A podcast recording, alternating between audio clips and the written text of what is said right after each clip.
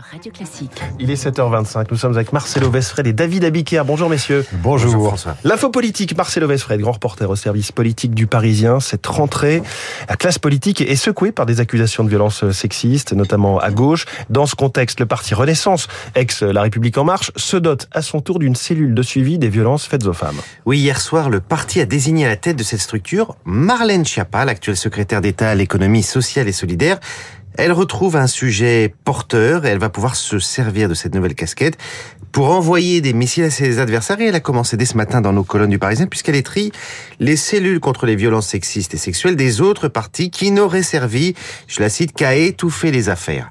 La formule est certes à leur porte-pièce, mais il est vrai que si l'on passe en revue, François, les polémiques qui ont défrayé la chronique, on peut s'interroger. Affaire Cadenins, c'est la presse qui révèle la main courante de son épouse.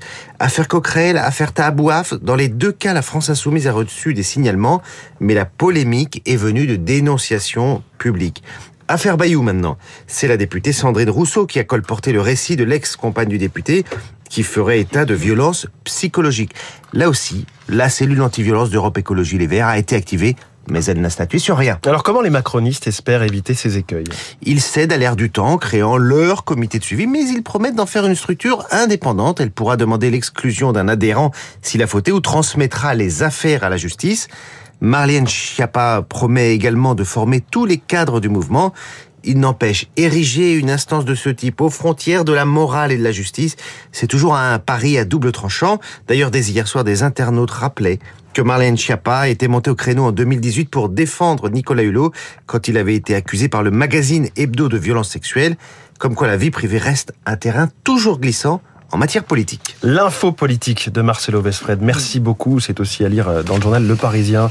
David Abiquière, les titres de la presse à la une, le Brésil. Alors que l'élection présidentielle a lieu dimanche, Bolsonaro fait la une de la Croix avec son triste bilan, titre le quotidien. Alléluia encourage Libération qui prend parti pour l'ancien président Lula. Pour le Figaro, Lula reste largement en tête à trois jours du vote. Si la retraite de Bolsonaro n'est pas certaine, la réforme des retraites se précise. Macron veut un projet de loi cet hiver, titre Le Monde. Macron temporise et menace, analyse l'opinion. Un nouveau patron pour EDF également, opération redressement, titre les échos pour la tribune. Il est l'homme, ce nouveau patron, qui doit sauver l'entreprise et le nucléaire français. Le Parisien à l'hôpital Brousse avec les jeunes accros à l'alcool et aux drogues. Enfin, après l'Obs, on retrouve Sandrine Rousseau en couverture de Valeurs Actuelles avec ce titre, L'épuratrice. Paris Match, lui, fait la une avec une autre féministe, Florence Foresti, qui a ces mots surréalistes, un véritable dérapage.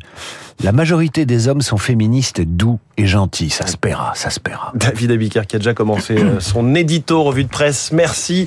À tout à l'heure, 8h30. Ce sera avec Renaud Blanc. Bonjour Renaud. Bonjour François. Vous nous accompagnez jusqu'à 9h. Quel est je le programme Je vais essayer. Dans une dizaine de minutes, je recevrai Christian Macarian, que les auditeurs de Radio Classique connaissent très bien. Christian, pour évoquer le discours que doit prononcer Vladimir Poutine en début d'après-midi. Un discours très très attendu, notamment euh, sur les annexions de territoires ukrainiens. Est-ce un nouveau tournant dans cette guerre? Le décryptage, l'analyse euh, de Christian Macarian dans les spécialistes juste après le journal de 7h30, 8h05. Coup de fil à Jean-Dominique Giuliani de la Fondation Schuman. On parlera de l'Europe et de la crise énergétique.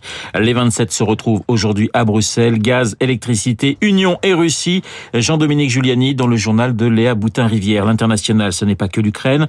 C'est aussi euh, ses conséquences en Iran avec ces manifestations qui défient depuis près de deux semaines le régime des Mollahs. Révolte ou révolution Eh bien, on en parlera avec la sociologue franco-iranienne Azadeh Kian. Vous n'oubliez pas Esprit Libre à 8h40. Cécile Cornudet des Échos face à Jean-Marie Colombani du site d'information Slate. Les retraites, bien sûr, le spectre de la dissolution ou encore la stratégie de Sandrine Rousseau qui désigne tout ce qui bouge dans son propre camp. Esprit Libre, juste après la revue de presse de David tout de suite.